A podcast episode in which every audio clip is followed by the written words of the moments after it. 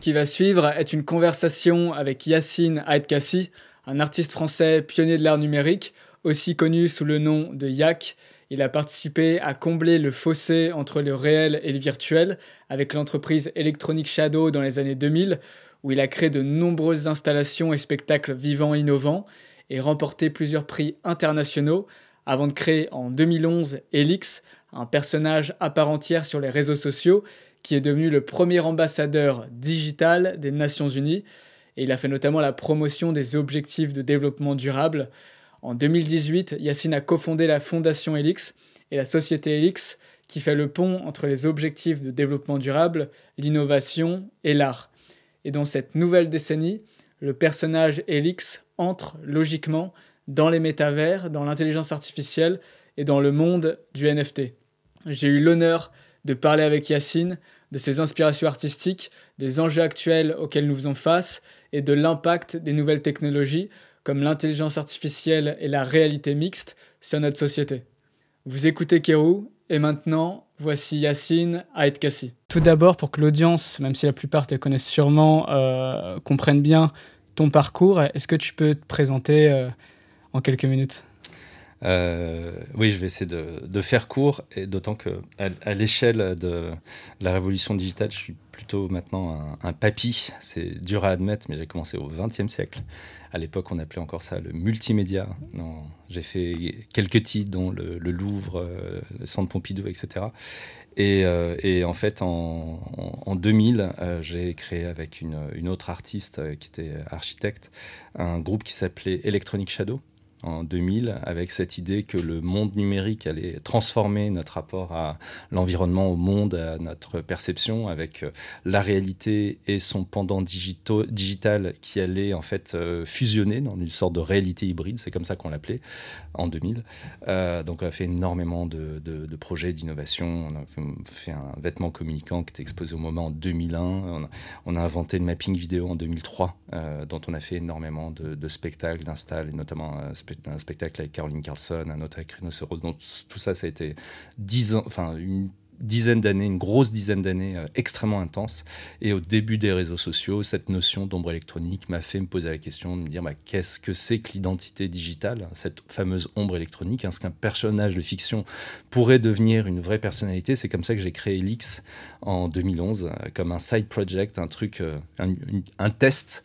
Et la créature m'a échappé. C'est une espèce de Frankenstein, ou plutôt de Pinocchio. Je parle plutôt d'un Pinocchio, puisque c'est à l'ère du digital, ce pantin euh, euh, dessiné qui, vit sur les réseaux sociaux et qui a vocation, comme dans l'histoire de Pinocchio, à devenir un, garçon autonome, merci à l'intelligence artificielle. Et moi, j'en suis le marionnettiste, ou plutôt le chat Gepetto, euh, depuis un peu plus de dix ans. et l'histoire incroyable, c'est qu'en 2015, Elix est devenu, après un an de collaboration, bah, le premier ambassadeur digital des Nations Unies, le seul à ce jour. Euh, ce qui fait que ça a complètement changé ben, à la fois le cours de ma carrière, de ma vie, des, engagements. J'ai créé euh, avec Adeline Pilon la fondation éponyme, la fondation Elix, euh, en 2018, qui est abritée par la fondation Bulkian. Et aujourd'hui, on est au croisement de l'art, la création, l'innovation et les objectifs de développement durable, la question des, droits de l'homme, donc tout, tout l'engagement pour tenter de faire de ce monde un, monde meilleur. Voilà la présentation courte, courte de ce chemin. Euh, déjà super riche. Euh, c'est incroyable parce que tu avais un temps d'avance de folie. C'est-à-dire que tu anticipais déjà du coup le croisement euh, du monde physique et du monde digital dans les années 2000, si je comprends bien. Oui. alors que là, on est en plein dedans en plus. Ben, en, je, te, remercie euh, de, dire ça, mais en, vérité, cette avance, elle est là depuis très longtemps. C'est-à-dire que si on regarde euh, cette euh, dimension, non pas d'un point de vue technologique, mais d'un point de vue culturel, ou même d'un point de vue sociétal, cette notion d'immersion dans l'imaginaire, elle est beaucoup plus ancienne que les débuts du numérique. Et en fait, c'est ça qui est important. moi, quand je parle de réalité virtuelle, quand je donne des conférences, je rappelle quand même toujours qu'au 19e siècle, l'attraction la, plus courue dans les grandes capitales européennes, c'est ce qu'on appelait les panoramas, euh, qui étaient des grands décors peints dans des, théâtres circulaires, dans lesquels on rentrait en fait par le centre et on se retrouvait immergé dans une scène virtuelle, peinte, avec des effets spéciaux, de lumière, de, parfois des acteurs, etc. Et en fait, c'était aussi un format, c'est-à-dire qu'une fois que le public avait, avait largement profité de la scène, bah, le rouleau de peinture était, était envoyé dans, un autre, dans, dans une autre capitale, et ça a tourné comme ça pendant pratiquement un siècle, jusqu'à l'invention du cinéma, où en fait, on a un peu confondu les autres. On s'est dit, bah oui, le cinéma, c'est une immersion, donc on n'a plus besoin des panoramas. Or, le cinéma, c'est vraiment une immersion métaphorique, c'est-à-dire qu'on rentre à l'intérieur de l'image, euh, ou l'image rentre à l'intérieur de nous plutôt, alors que justement, dans ces panoramas, dans la réalité virtuelle, dans la réalité hybride, euh, c'est plutôt l'inverse. Et, et l'immersion dans l'espace qui devient un espace imaginaire, on peut aussi tirer le fil jusqu'à Lascaux, où finalement, on est complètement immergé dans la grotte, on tourne autour de soi et on voit que finalement les animaux qui sont dessinés, qui sont peints, euh, ben, suivent aussi la courbe euh, des, roches. Et, donc cette notion d'immersion dans l'imaginaire, c'est quelque chose qui est aussi vieux euh, que l'humanité. Donc ensuite, on peut, si on rapproche ça d'un point de vue technologique, on va dire oui, Oculus, etc. Mais en fait, c'est beaucoup, beaucoup plus ancien. Ouais, c'est une simple évolution finalement de nos technologies jusqu'à ce qu'on peut faire maintenant avec la réalité virtuelle. Mais ok, c'était toujours un désir qui s'est installé euh, chez les hommes. Et, euh, et, on parlait de ton personnage Elix, alors c'est incroyable parce que du coup tu, m'as dit que c'était déterminant dans ta carrière, puisque euh, l'idée, elle a cartonné. Derrière, récupération par les Nations Unies pour en faire un personnage qui apporte beaucoup de bien à l'humanité. donc toi, du coup, ça a transformé tes engagements, j'imagine, ou ça les a intensifiés du moins? Ça donne, euh, c'est la fameuse phrase de Spider-Man, hein, grand pouvoir, grande responsabilité. Et, euh, en fait, ce qu'on n'a pas forcément euh, vu au début des réseaux sociaux, c'était la puissance du langage non verbal puisque qui dit réseaux sociaux dit une plateforme a priori de communication mondiale et, immédiate. C'est ça qui était la folie avec Elix. En revanche, euh, puisqu'on parle de communication, la communication, elle, s'accompagne en général d'une langue, euh, elle s'accompagne d'une culture par moment, c'est-à-dire qu'on ne va pas communiquer la même chose dans tous les pays, euh, et elle s'accompagne, oui, d'un background qui fait qu'une caricature suivez mon regard, euh, dessiné pour une certaine communauté de gens qui ont des codes, qui s'amusent d'une certaine façon, qui d'un coup est projetée à l'autre bout du monde, euh, en fait, elle nous revient comme un boomerang parce qu'elle, justement, tu as parlé de, de, de, récupération. C'est-à-dire qu'elle va être détournée de son objet parce que, justement, la dimension euh, culturelle est complètement déformée, etc. Et, en fait, si on, pense à la puissance du, non-verbal, le, ça devient une, une, véritable responsabilité. la phrase que tout le monde connaît, c'est un, bon croquis vaut mieux qu'un long discours. En revanche, je ne sais pas si tu sais qui a prononcé cette phrase, la plupart des gens ne le savent pas, c'est Napoléon Bonaparte.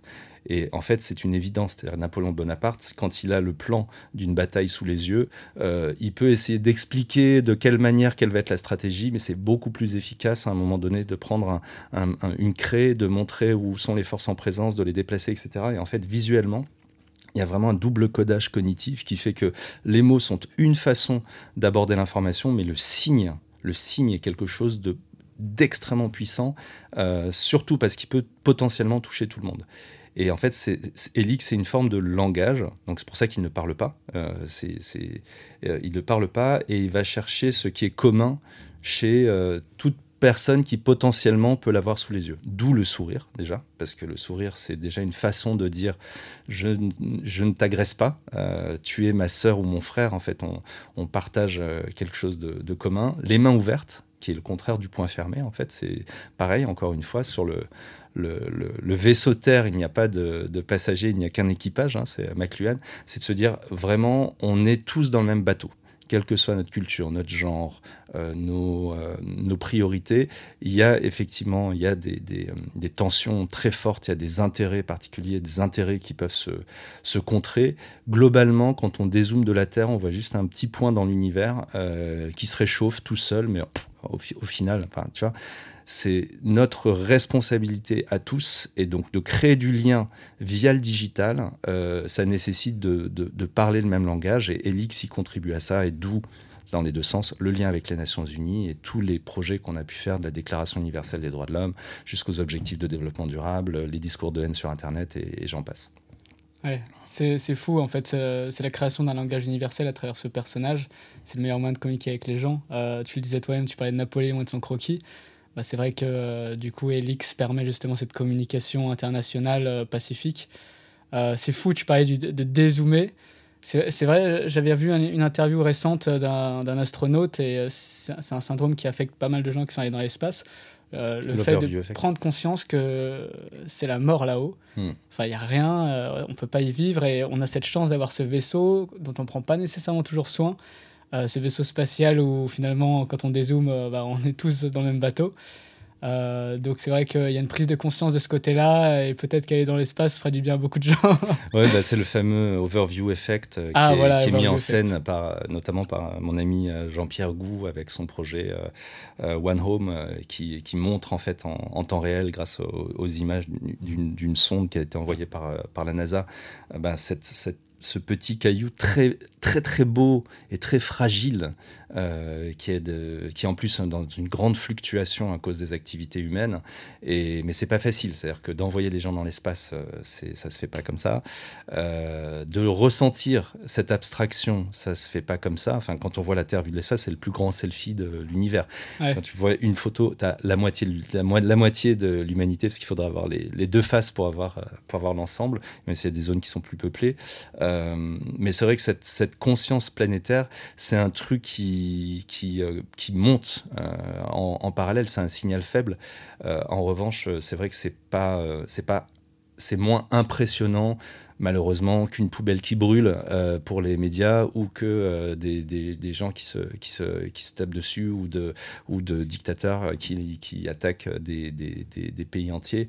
Euh, forcément, on, on, va focaliser, c'est notre côté reptilien, sur le danger immédiat. On, a vachement de mal, comme je disais tout à l'heure l'exemple des panoramas, à la fois à voir les choses dans, le, dans, dans la longueur, dans le long terme. On est vachement sur l'immédiateté, sur le, un peu cette dictature de l'instant du truc qui vient de se passer, du commentaire immédiat et qui va donner tendance à, orienter des décisions de long terme sur des événements de très court terme, hein, ce, qui, pose d'immenses problèmes, et également euh, de dézoomer en termes d'échelle.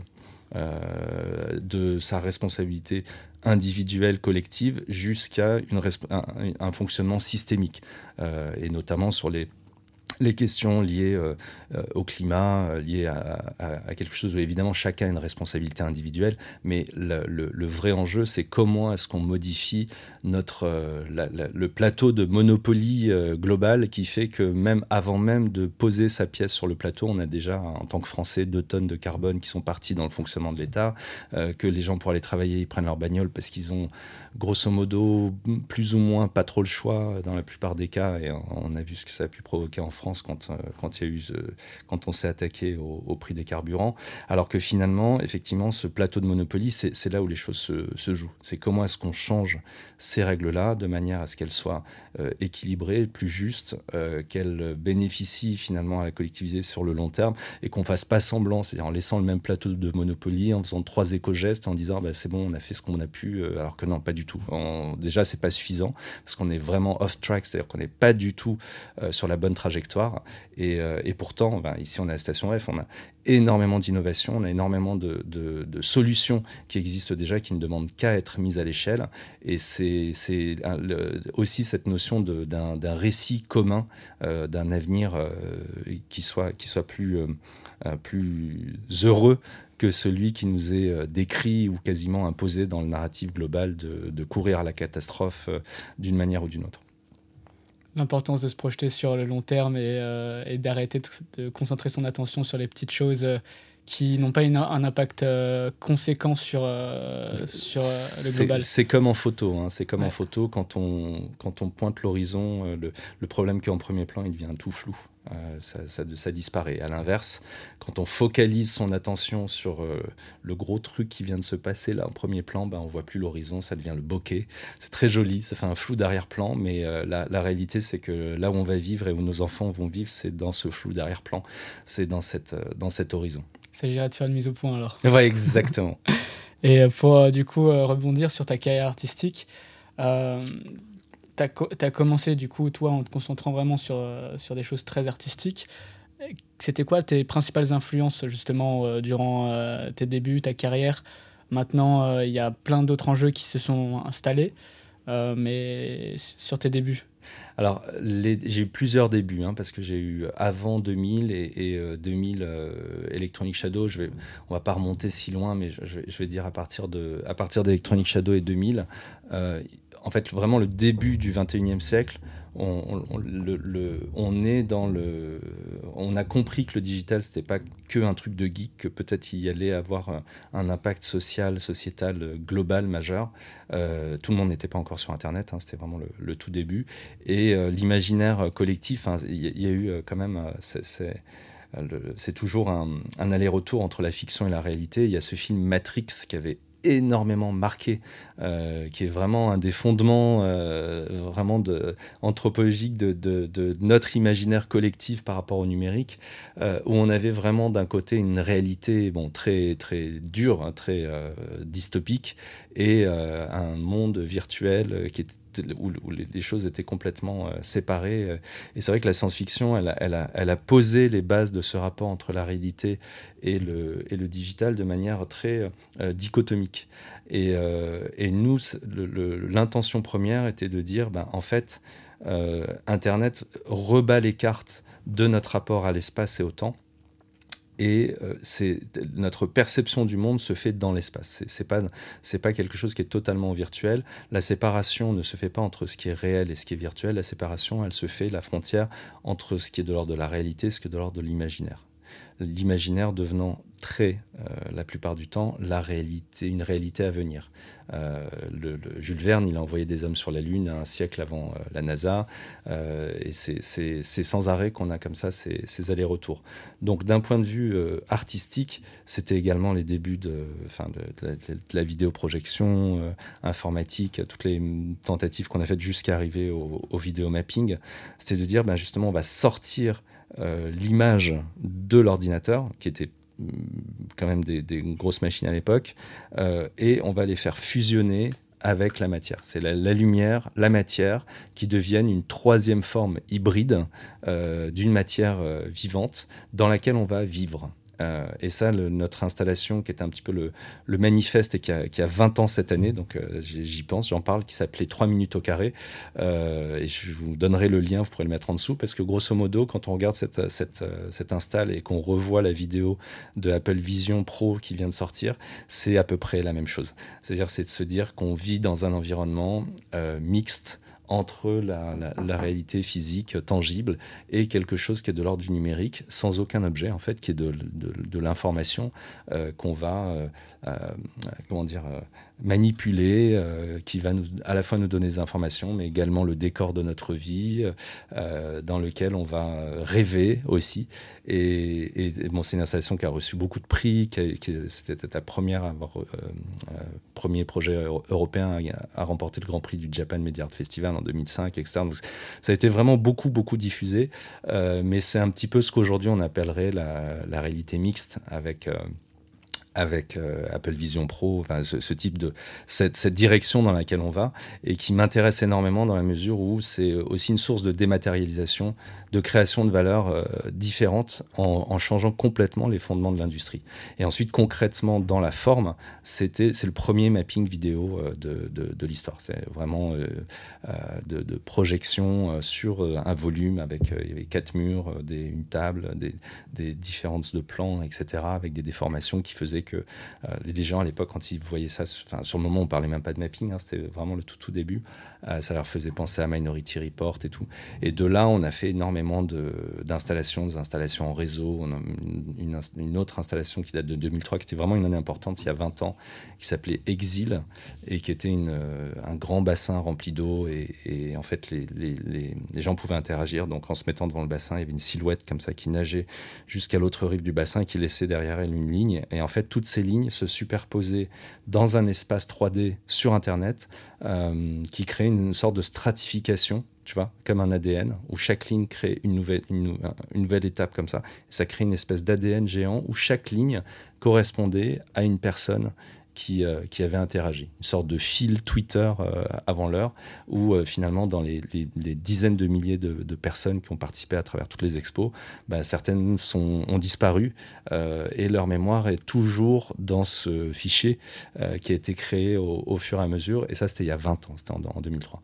Donc on a fait aussi des, spectacles, Double Vision en 2006 avec Caroline Carlson, Futurino, donc sur le aussi sur le futur avec Rhinocéros en, 2010, euh, le Grand Palais aussi en 2010, la Nuit électro, enfin énormément de choses et une grande expo en 2010-2011 qui était un petit peu notre, euh, pas, longtemps avant, le, avant notre euh, séparation qui s'appelait Futur Réalisme au musée Granet où on a exposé à, peu près une vingtaine d'installations il, il, y avait eu entre 300 et 400 000 personnes qui étaient venues sur, sur site. euh, donc voilà, c'était vraiment le, le, gros premier paquet euh, qui était effectivement peut-être tôt, puisque aujourd'hui, c'est des choses qu'on voit beaucoup plus qu'à l'époque. Euh, et, surtout, à cette époque-là, il y avait, enfin, on faisait tout. Il n'y avait, il avait pas de logiciel dédié, donc il a fallu les construire. On travaille avec des, des développeurs. Ma sœur, qui est ingénieur informatique, a aussi codé toute la partie 3D temps réel qu'on faisait avec un logiciel qui a disparu, qui s'appelait Virtools, qui était l'ancêtre de Unity, de Unreal, etc., qui, qui a été tué euh, dans sa belle mort par malheureusement une, euh, autre, euh, une autre société, mais qui nous a appris aussi des choses. C'est-à-dire que c'est très, ce, matériau digital, c'est aussi quelque chose de vivant.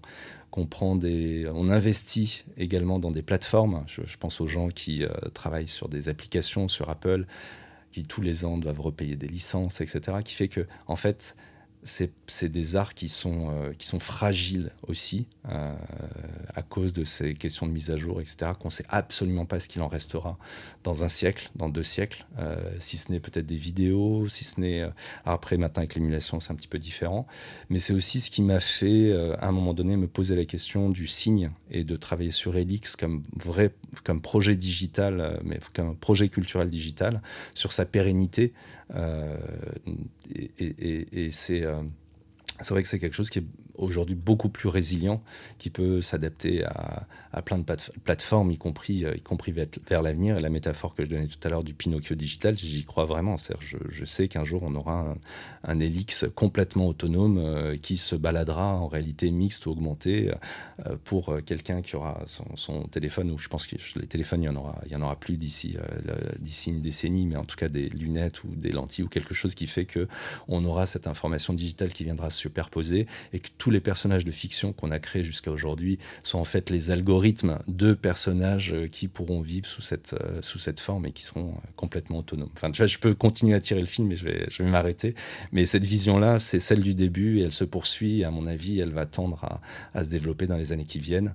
Et ce que je souhaite, et ce sur quoi on travaille, c'est que cette, euh, cette vision, elle permette aussi de, de, de, rencontrer les enjeux mondiaux, c'est-à-dire de décarbonation, euh, de transformation de l'industrie, de création de valeur euh, plus juste, et qu'on on, est vraiment à un croisement. On est vraiment à ce moment-là où le digital, dans cette vision de dématérialisation, doit vraiment être un, un, pilier, un acteur majeur de cette dématérialisation à travers euh, la, question des jumeaux numériques, à travers euh, justement tous les, tous les assets digitaux, à travers le, tout ce qui est culture digitale et peut-être euh, la réduction des transports, la, disparition de la fast fashion, etc. etc. Pas mal de choses du coup Qui, qui, risquent de disparaître ou de bien changer.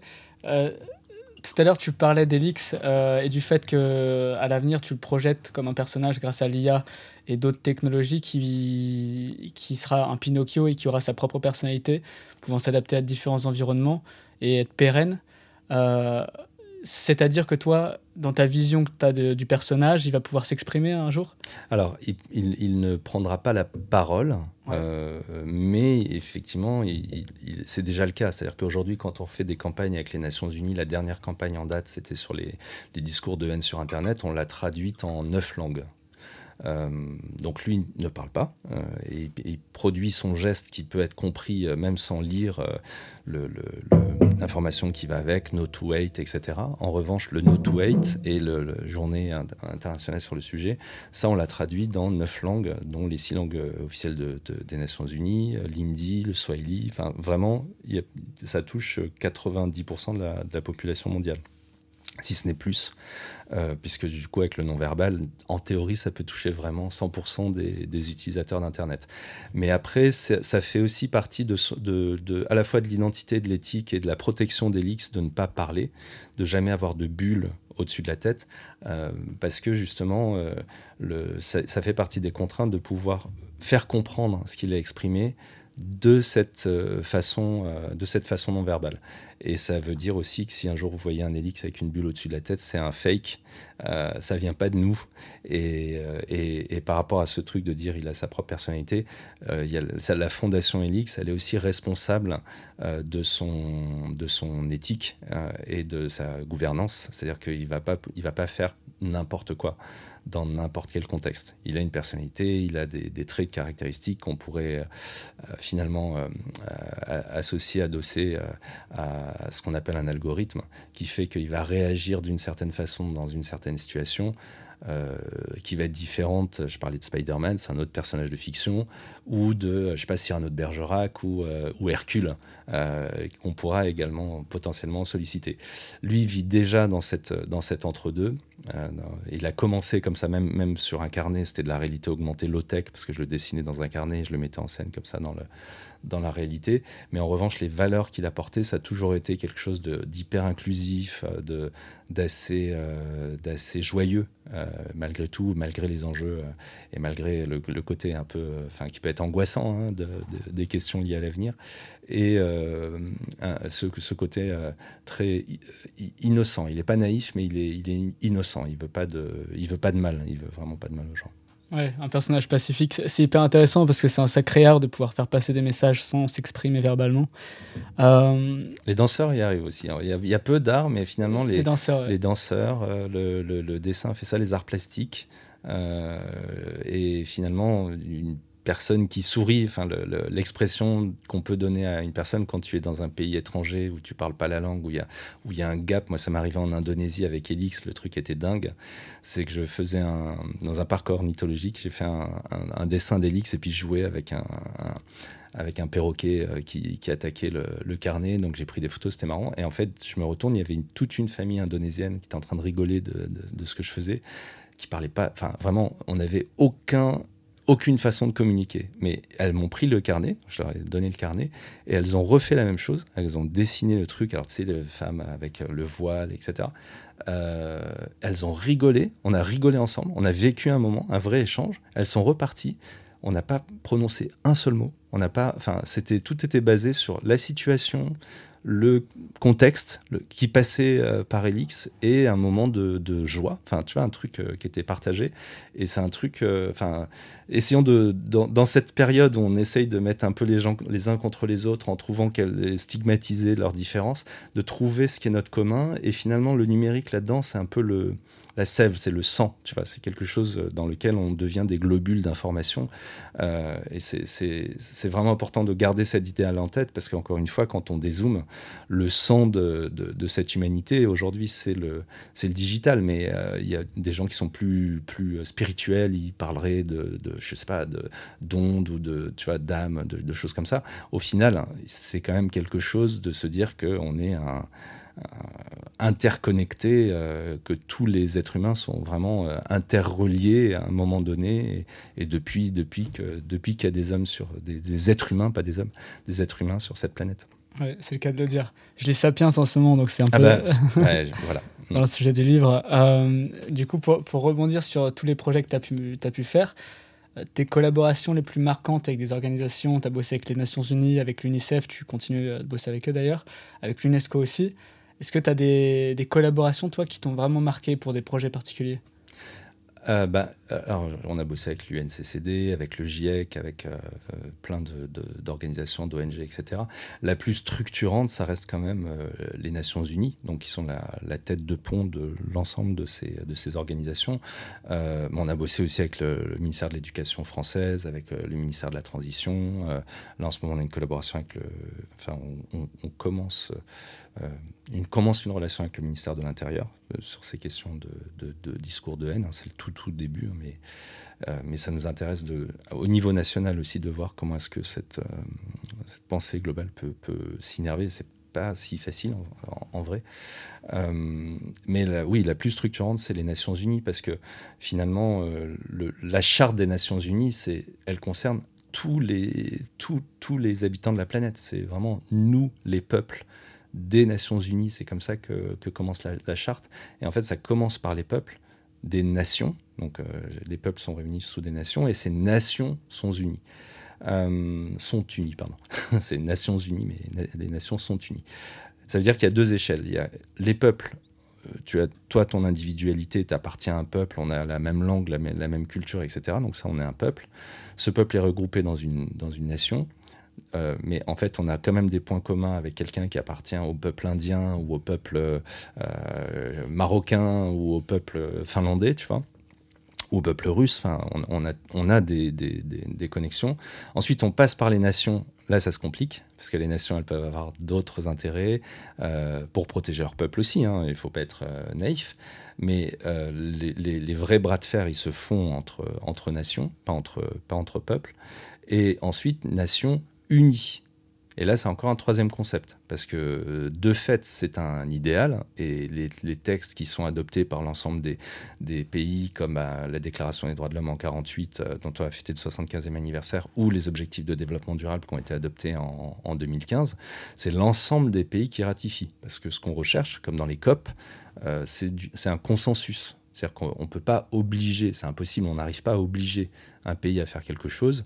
On peut le contraindre militairement euh, quand il y a euh, des, certaines, euh, certaines situations très très particulières, mais dans les faits, si les États n'ont pas envie de faire quelque chose, ils ne le font pas.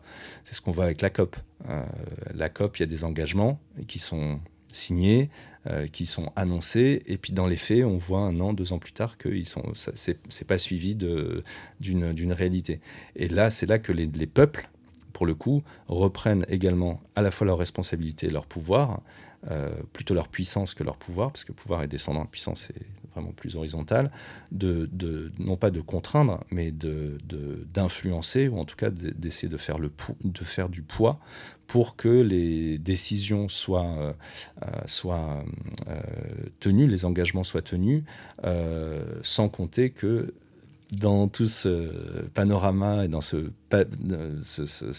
cet échiquier géant, il y a aussi des lobbies et des intérêts, pour le coup, qui ne sont pas du tout euh, collectifs, des intérêts très particuliers euh, et qui vont correspondre à des, concentrations de, de, de, de pouvoir euh, et ou de concentration financière qui, qui, qui n'œuvrent pas forcément pour le, pour le bien commun, on va dire ça comme ça, très gentiment, mais tout le monde a compris. donc c'est un, un un grand jeu de stratégie. C'est vraiment un grand plateau mondial de stratégie dans lequel euh, ben, chacun euh, a une place, chacun a un rôle à jouer, euh, utilise les, jetons qu'il peut, utilise les règles telles qu'elles sont fixées. Et, c'est sur ce grand plateau qu'on joue avec Elix, avec la fondation, avec les, organisations, le public, et que chacun est invité, enfin chacun a son rôle, à, vraiment chacun a son rôle à jouer la plus difficile partie d'échecs existante à l'heure actuelle. ouais, c'est un jeu de Go euh, pas possible. vivement que l'IA euh, soit. Enfin, Trouve des solutions bah, En espérant qu'elle fasse partie des, des, solutions plus que des, des problèmes. Moi, je, je, je, pense qu'on on est aujourd'hui, on a un problème de design du, du plateau, de, de, de, ce plateau de stratégie. Il est, il il est, il est, il est pas juste.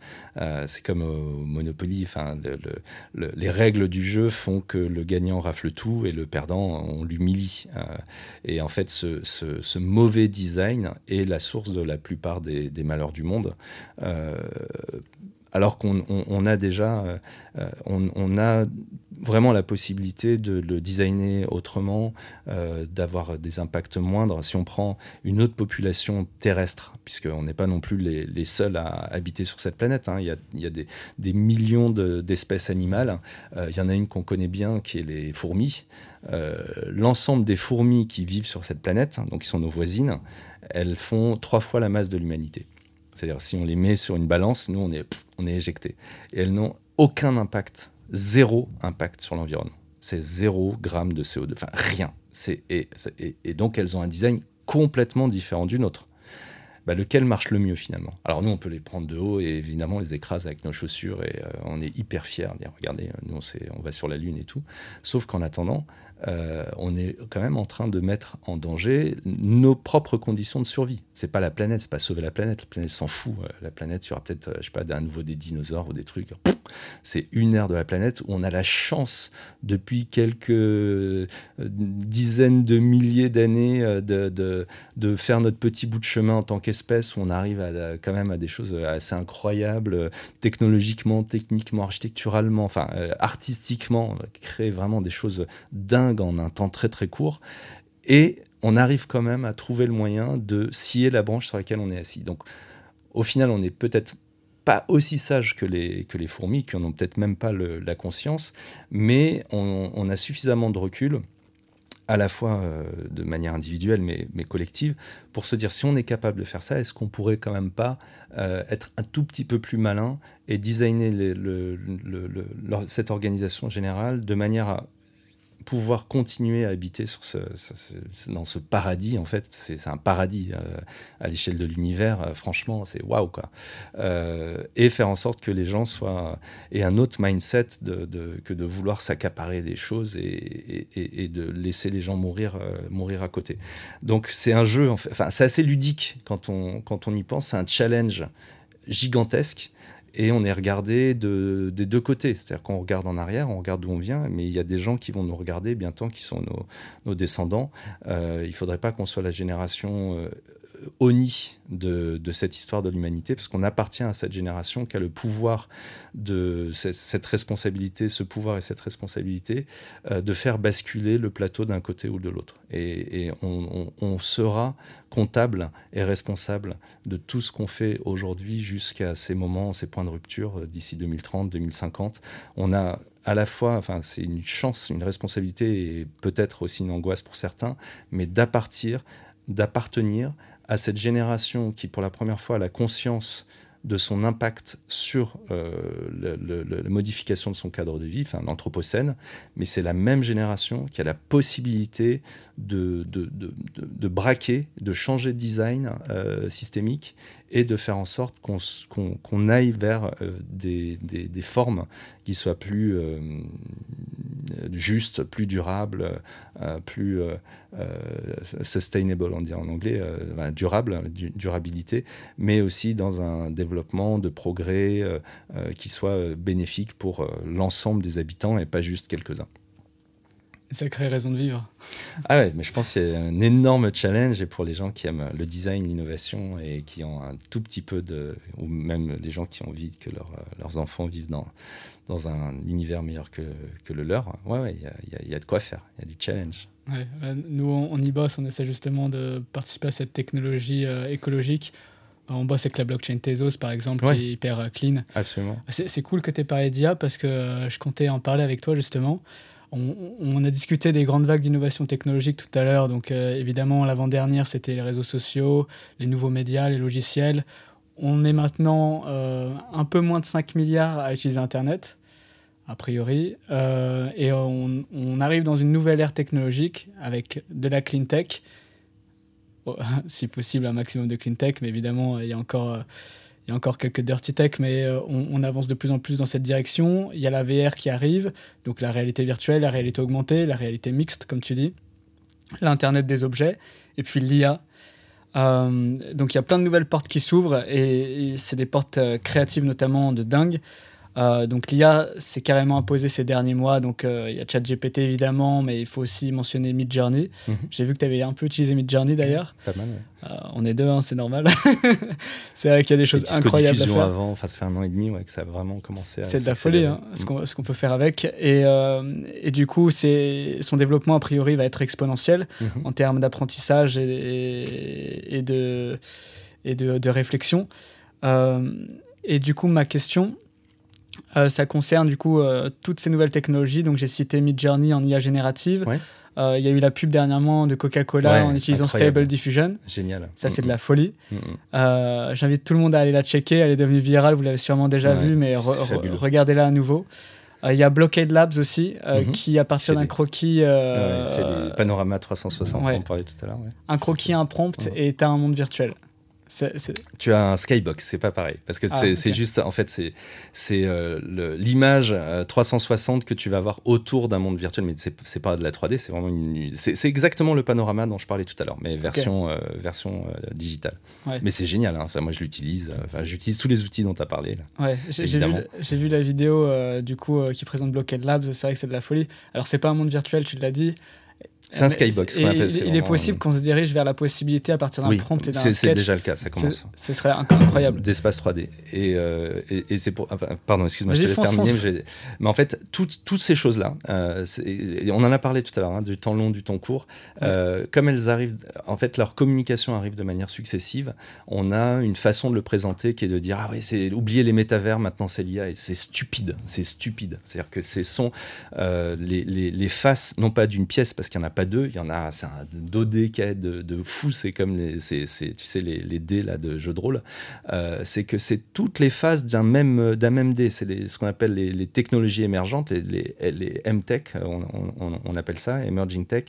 Euh, et en fait, c'est, toutes les phases d'un, même objet. C'est pas l'IA qui remplace l'AVR, qui d'un coup, euh, l'AR est plus à la mode, etc. Ce, ce truc, c'est stupide. C'est une façon de. de c'est que, en fait, elles se complètent toutes. Euh, tu as parlé de Blockade, hein, donc le Skybox, ben, c'est un élément euh, que tu vas mettre autour d'un espace virtuel, c'est ton fond. Mais euh, là-dessus, tu vas avoir des objets 3D, peut-être des fusions d'images qui ont été générées, plus un texte que tu auras pu faire sur ChatGPT à côté, etc. Et quand. en fait, il faut se souvenir des moments où c'est déjà arrivé dans l'histoire. Le, plus récent, enfin, il y, a, des moments comme ça de surchauffe créative euh, qui sont le croisement euh, transdisciplinaire de, plein de choses en même temps. Euh, donc c'est arrivé, arrivé dans les années 60, c'est arrivé dans les années 30 avec les arts déco, c'est arrivé dans des moments où tu as, une espèce de vraiment, je sais pas, de, surchauffe créative où d'un coup ça explose. La plus, euh, celle que je compare euh, avec euh, ce qu'on vit aujourd'hui, c'est la Renaissance. la Renaissance d'abord en Italie, ensuite dans toute l'Europe, parce que ensuite c'est aussi des, phénomènes qui sont viraux. Hein. Ça commence à un endroit, mais ça, explose partout. Et, la Renaissance, elle suit d'une génération à peu près une mise au point technique plus que technologique qui s'appelle l'imprimerie. Euh, et l'imprimerie de Gutenberg, à un moment donné, c'est de mettre ensemble ben, plein de choses qui existent, les caractères euh, de plomb, euh, les presses, etc., dans un, dans un, un dispositif qui est facile à reproduire et qui fait que d'un coup, en 25 ans, en une génération, on a 400 000 livres qui traversent l'Europe. Et ces 400 000 livres, ils sont lus. Et quand ils sont lus, ben, ça change le mindset. On se rend compte qu'il y a euh, qui a en fait de, nouvelles possibilités. On redécouvre Renaissance, on redécouvre l'Antiquité, on redécouvre qu'il y a des choses qu'on avait un peu oubliées parce que c'était euh, la Bible, la Bible, la Bible, et d'un coup, vous dire oui, mais la Bible, ok, mais il y a aussi euh, les plantes, les animaux, l'art, le corps humain, etc., etc. Et, et, et la Renaissance, c'est pas c'est pas que des artistes. Il y a des artistes, il y a des scientifiques, il y a des banquiers, il y a euh, des politiques, il y a euh, vraiment toute une association d'influenceurs de, leur époque euh, qui, à un moment donné, transforment le système. Et sur la base de la Renaissance, on a ensuite après bah, les Lumières en France, avec l'explosion vraiment technique, technologique et des savoirs scientifiques, les grandes découvertes, des inventions, les, premiers, enfin, la première voiture à, vapeur qui date du 18e siècle. Hein. tout ça est montré au musée des arts et métiers que vraiment il faut aller voir. Il faut aller voir ce musée. Il y a l'ancêtre de tout ce dont on parle. Il y a l'ancêtre de la VR, il y a l'ancêtre de... et, tout ça est très ancien. C'est pour ça que c'est important de, savoir d'où on vient pour savoir où, pour savoir où on va. Et en fait, on vit la même chose aujourd'hui. Euh, quand euh, pendant le, siècle des Lumières, il y avait, euh, je sais pas, Lavoisier qui faisait ses expériences, bah, ça n'annulait pas tout d'un coup le, la, question de la gravité de Newton. Ça, ça vient s'ajouter et ça, c'est ce qui fait le côté exponentiel. Et, euh, sur l'IA, euh, justement, c'est un petit peu le, la force de travail de cette nouvelle révolution. Euh, je vais résumer les choses de manière assez caricaturale. Les pyramides égyptiennes, c'est la force de travail, c'est l'esclavage. C'est des mecs qui portent des pierres et qui les posent, etc. Waouh. ensuite, on a sur la révolution industrielle, ben, les, machines et puis les ouvriers. Euh, vraiment, c'est la force de travail. Ensuite, la première révolution euh, numérique, c'est euh, les, développeurs. C'est vraiment, avec un logiciel, tu fais le travail de l'équivalent d'un plateau de secrétaires dans les années 50 qui tapaient sur leur machine, etc. Et, tu verras, bah, d'ailleurs, je, je, pense que c'est un des sujets de Sapiens, mais cette, ce côté exponentiel aussi de la productivité. Et en fait, pour rentrer dans ce nouveau monde numérique dématérialisé, de métavers ou de réalité virtuelle, etc., euh, si on le fait à la main, ça va nous prendre un siècle. C'est très très long. C'est compliqué de faire un espace 3D. C'est compliqué de faire une vraie bonne expérience. Et c'est là-dessus que l'intelligence artificielle, elle devient une force de travail. Ça ne veut pas dire qu'elle va nous remplacer. Ça veut dire qu'elle remplace des métiers qui sont déjà qui sont sur le point d'être obsolètes de la même manière que quand euh, le moteur explosion a commencé à être euh, diffusé un petit peu partout, malheureusement avec du du pétrole parce qu'on aurait pu le faire électrique, mais ça c'est une autre histoire. Eh ben, les cochers, euh, ils n'étaient pas super euh, ravis, ils se sont pas dit ah, chouette, euh, ou soit ils se sont adaptés, soit ils, ont fait autre chose. de même que les moines copistes, quand l'imprimerie est arrivée, bon, c'est devenu un truc plus, on va conserver un savoir-faire, etc. C'est la même chose aujourd'hui. C'est-à-dire que c'est un outil extrêmement puissant, mais pour le développement d'un autre monde et d'une autre logique et d'une nouvelle révolution industrielle dématérialisée avec une autre type de création de valeur euh, sur les cryptos. Enfin, si on, peut parler de ça, etc. Mais c'est-à-dire que euh, si on tire le fil, le truc est euh, vertigineux. Alors, il s'agit évidemment de bien former les gens euh, de raconter la bonne histoire euh, et de, faire aussi le deuil de, certains, de certaines pratiques. Et c'est pas grave, c'est comme ça depuis toujours en fait. C'est une évolution du travail des pratiques. Et aussi de faire attention à l'empreinte carbone, évidemment, euh, du numérique. Il ne faut pas que ce soit que, ça, que ça rajoute du problème, c'est l'empreinte carbone et des matériaux, etc. Mais cette empreinte existe déjà sans qu'on en ait les bénéfices. Là, c'est comment est-ce qu'on profite de cette révolution pour justement basculer vers un monde euh, d'une révolution, euh, euh, de cette cinquième révolution industrielle qui est basée sur le cognitif, qui est basée sur la création, dans lequel on a beaucoup moins besoin d'objets. Et je pense que la plupart des objets qui sont dans cette pièce, ils ont vocation, les trois téléphones, dans dix ans, on regardera ça, ça nous fera rigoler, dire putain, on tenait ce truc-là, on tiendra autre chose, parce qu'avant le téléphone, il y a 8000 ans, les, les, Sumériens, ils avaient des tablettes d'argile, et il y avait aussi de l'information dedans, et ça tenait dans leurs mains.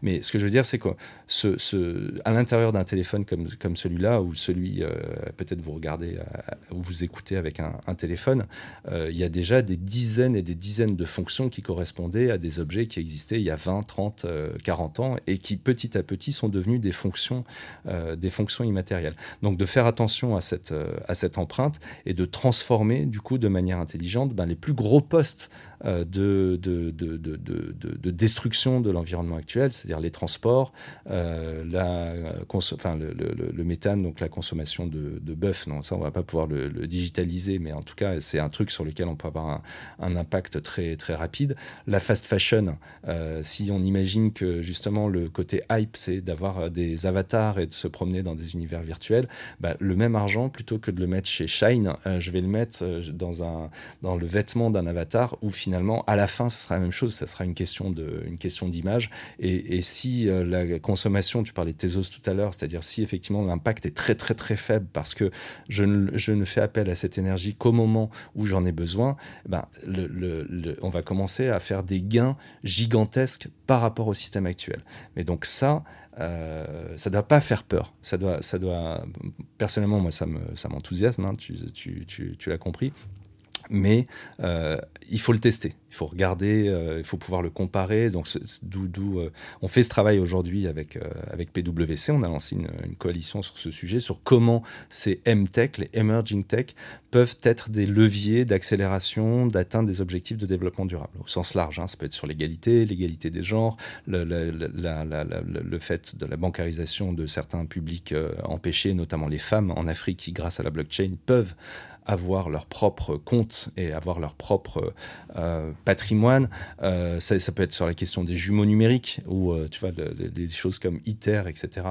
On, pourrait pouvoir le simuler ou, de manière digitale, ou, ou, la révolution qui a lieu en ce moment même dans la médecine, avec l'ARN messager, avec le fait de pouvoir simuler des expériences de manière complètement virtuelle sans faire appel à des, animaux euh, de laboratoire qui coûtent extrêmement cher et qui sont malheureusement, enfin, les animaux servent qu'une seule fois. Hein. donc il faut, derrière les, grandes avancées euh, de la médecine, il y a des, dizaines, de, voire des centaines d'animaux qui sont euh, comme ça. voilà.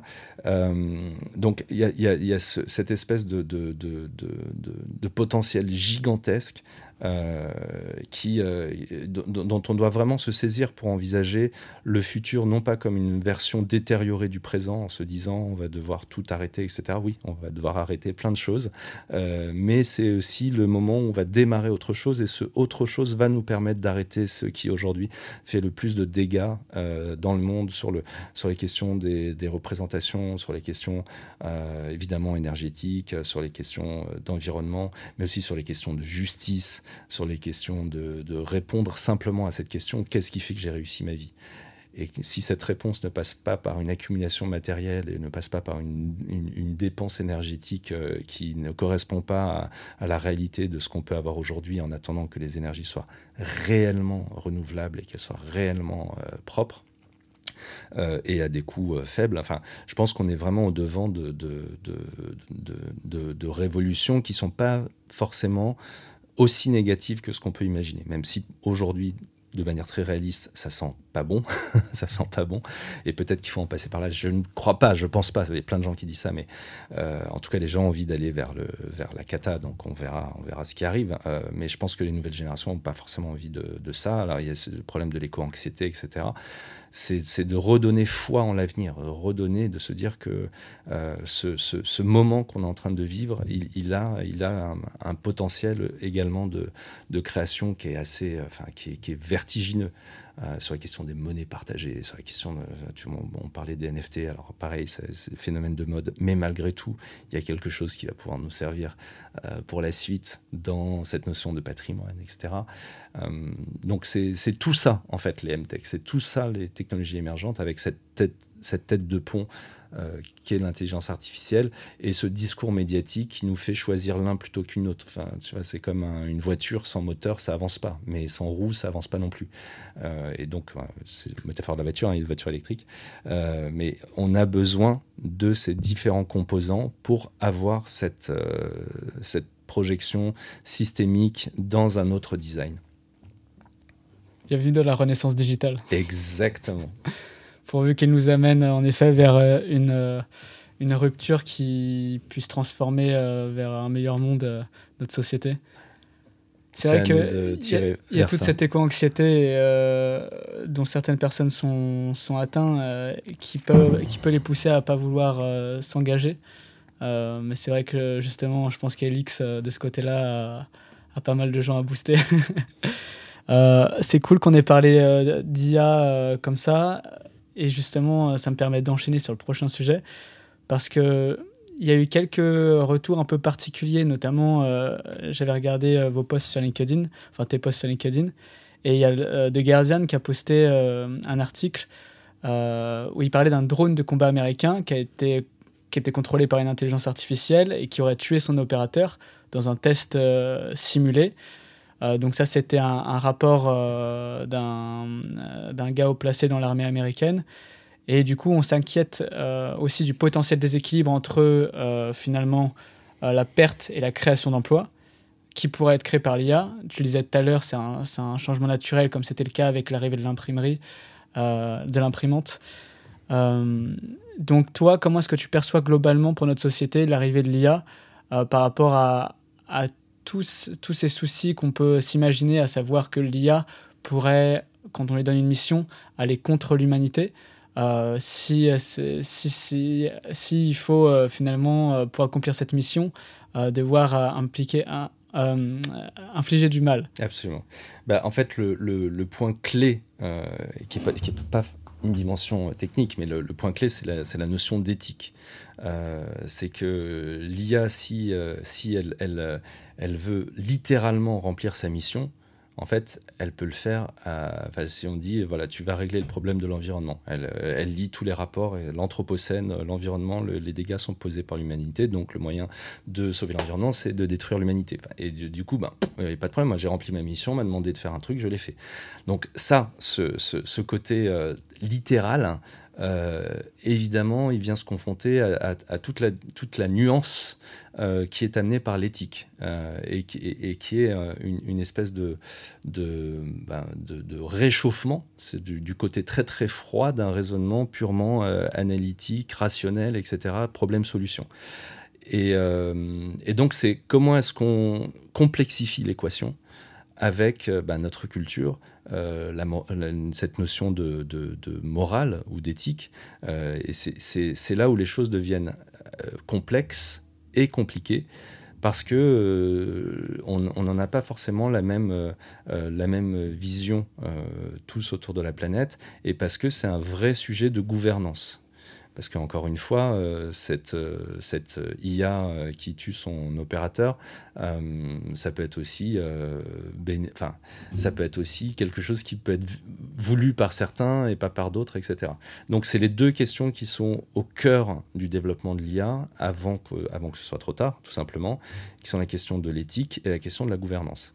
C'est-à-dire, si on, pose une règle commune, euh, si on parle des Nations Unies, euh, c'est quelque chose, à mon avis, qui doit se décider à cet endroit-là, hein, c'est auprès de l'ensemble des États. Quelles sont les règles communes qui font que euh, certaines choses sont, légales et d'autres ne le sont pas Ce qu'on fait, par exemple, pour l'énergie atomique et, la réduction, la, déprolifération des armes atomiques, c'est un vrai gros sujet. c'est un signal faible parce que y a, les angoisses sont remontées là récemment et c'est toujours pas. Et c'est un peu le même rapport qu'on doit avoir avec euh, l'intelligence artificielle. Donc, il dit ça, dit gouvernance, à un moment où évidemment le multilatéralisme, il est quand même en, grande, en très grande difficulté. Et, aussi, peut-être que l'IA est un outil qui peut nous aider à travailler sur ce multilatéralisme, mais en même temps, on ne peut pas être jugé parti.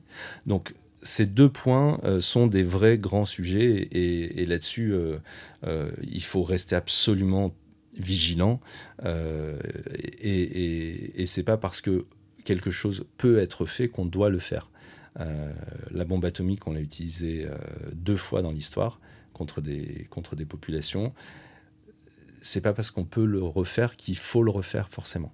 Et c'est la même chose, à mon avis, il en va, de même pour l'IA, et c'est très très important que ces notions soient euh, vraiment au cœur de, de son évolution, euh, que ce soit un vrai sujet de discussion auprès de gens qui savent de quoi ils parlent aussi, euh, qu'on ne soit pas dans le, dans le fantasme absolu. Et je pense qu'il y a beaucoup d'alertes de, euh, qui sont données, il y a beaucoup de, euh, comment dire, de, lignes rouges qui commencent à être dessinées un petit peu de tous les côtés.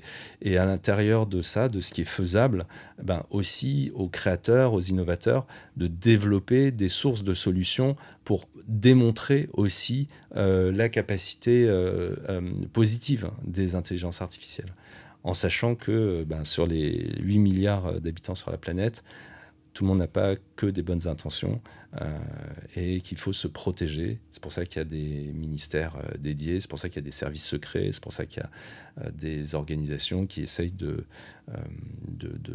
contenir ce qui pourrait être fait. Alors, après, je ne vais pas rentrer dans les polémiques, hein, parce qu'il y a des intérêts aussi d'État, etc. Mais, grosso modo, oui, il y a, une, très très grande vigilance, une très très grande vigilance en même temps qu'une grande excitation envers, son, envers son potentiel. elle peut apporter un bien fou à l'humanité, c'est vrai.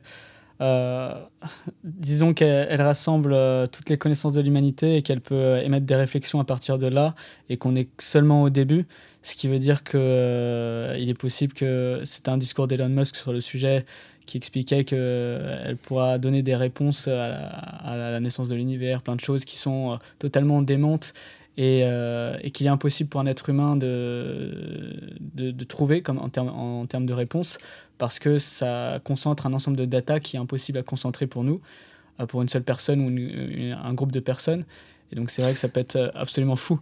Ce qui va être fou, c'est quand on va changer d'échelle de dataset. C'est-à-dire que si on considère, par exemple sur les, les IA génératives, de quoi elles partent? Elles partent de ce qui existe.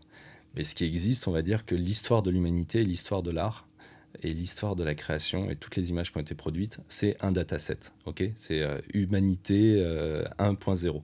Et ça, c'est un dataset qui sert à l'IA à générer toutes les images. Mais dans, même pas dans un an, j'imagine dans deux ans, euh, imagine l'IA aura généré autant d'images que ce que l'humanité en a créé pendant toute son histoire parce que c'est beaucoup plus rapide de faire un prompt et de créer une image que de faire euh, la Joconde, tu vois. C'est-à-dire tu as, genre 8 euh, mois versus 8 secondes. Donc ça veut dire que dans un temps très court, si c'est pas déjà arrivé, on aura produit autant d'images avec l'intelligence artificielle que toutes les images du premier dataset qui ont servi à créer ces images. Et du coup, la troisième le troisième moment, c'est quand l'IA va commencer à s'auto-référencer, c'est-à-dire aller chercher les images, non pas dans le dataset, euh, c'est euh, un peu provocateur, mais de, quelque chose qui s'appelle l'histoire de l'art et l'histoire de l'humanité, mais en fait, ce dataset, par, par, par euh, mécaniquement, il va être proportionnellement de plus en plus petit par rapport à l'ensemble des images qui auront été créées. Et donc ça veut dire qu'on va rentrer dans un système d'auto-référencement où l'IA, pour trouver une image de lapin, en fait, il n'aura plus accès à, l'image d'un lapin, il aura, il aura accès à l'image qu'une IA aura faite par rapport à un lapin. Et ça devient une espèce de téléphone arabe où à chaque génération, tu vas avoir une perdition, en tout cas le signal qui va euh, s'éloigner un tout petit peu plus de la réalité. Et là, euh, nous, on est cette génération qui a connu l'avant-après. Donc c'est facile. C'est comme sur le digital, on a connu avant-après. Donc c'est facile. Les digital natives, ils ont déjà moins ce recul par rapport à ce qui était analogique, ce qui n'est pas. Maintenant, il y a les IA natives. Les IA natives, ils sont, ils sont pas, c'est des enfants aujourd'hui, c'est des gamins. Ils savent pas euh, quand ils auront 18 ans, leur culture, ça sera quand ils verront, euh, je sais pas, la, jeune fille à la perle, euh, en fait, ils ne sauront pas quel est l'original. Ils auront vu euh, des, des, générations et des générations et des générations de, du tableau. Et, l'original, ça sera juste une version, ça sera un parmi 200 euh, 000, et peut-être que sur les 200 000, il y en a un qui va être un chef-d'œuvre et qu'on va réexposer euh, euh, dans, à, Delft, tu vas dans le, dans le musée, etc. Et c'est celui-là qui va devenir le nouveau référent. Et ça, c'est vraiment possible c'est vraiment, enfin, c'est, il faut, il faut s'attendre à ce que ça puisse arriver. De la même façon, les, acteurs, les comédiens, euh, les comédiens qui euh, aujourd'hui, euh, je crois Tom Cruise, non pas Tom Cruise, Bruce Willis, c'est le premier, parce qu'il commence à être très vieux, il perd, le, enfin, il, plus toutes ses facultés, ah et du coup, il a donné son image pour que son avatar puisse jouer des films. Donc, imagine un chef-d'œuvre où le personnage principal est complètement un avatar, complètement en synthèse, et puis il reçoit un Oscar. Euh, et donc à ce moment-là, et, ça devient une référence. C'est-à-dire que moi, mes références, euh, vu ma génération, c'est Star Wars, machin, etc. Et, là, on va être sur des, sur, des, sur des référents de choses qui sont complètement synthétiques, de A à Z. Euh, et donc, ça pousse un peu le curseur. Et on ne sait pas à quoi ça va ressembler. On ne sait pas. Les IA natives, c'est des gamins aujourd'hui. Et, les digital natives, c'est des boomers euh, à côté, tu vois. C'est-à-dire que quand ils vont arriver sur cette génération, ils diront Ah ouais, mais moi, de mon temps, on savait ce que c'était un vrai lapin. Et comme les vrais lapins, euh, ben, du coup, enfin, question sur la biodiversité, etc. c'est pour ça qu'il y, a vraiment un, gros travail à faire sur notre perception de ce que sont les images, sur nos références, sur, euh, sur, euh, la direction dans laquelle on veut aller, en sachant que euh, on vit également dans son, on est aussi le fruit de son, de sa culture, de son environnement, et que les, les, gens dans une dizaine d'années, ils auront un rapport complètement différent à, la vérité, à la réalité, à la référence. Et ça sera un vrai travail, une un, vrai engagement de faire en sorte que ce premier dataset, qui est l'histoire de l'art, l'histoire de l'humanité, qu'on le protège.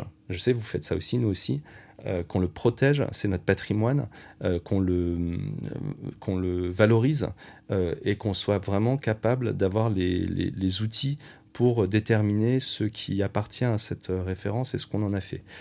En revanche, ce qui est vrai, c'est que ça, donne une beaucoup plus grande prime aujourd'hui à la culture générale, euh, qui était un peu le parent pauvre euh, de la technicité digitale des dernières années. C'est-à-dire qu'en gros, euh, entre les images banques qui ont appauvri l'univers visuel général et, le côté de la technique de, des gens qui savent bien utiliser tel ou tel logiciel, comme là, il s'agit plus de logiciel, il s'agit de, pouvoir exprimer une idée, une direction, une direction artistique et eh ben, tu as une meilleure direction artistique quand tu connais l'histoire de l'art, euh, ce que j'ai pas fait tout à l'heure, quand tu connais, euh, euh, quand tu as des références, même en termes de, de, représentation, c'est tout bête, hein, mais de la lumière, des reflets, on parlait tout à l'heure des flous d'arrière-plan, etc.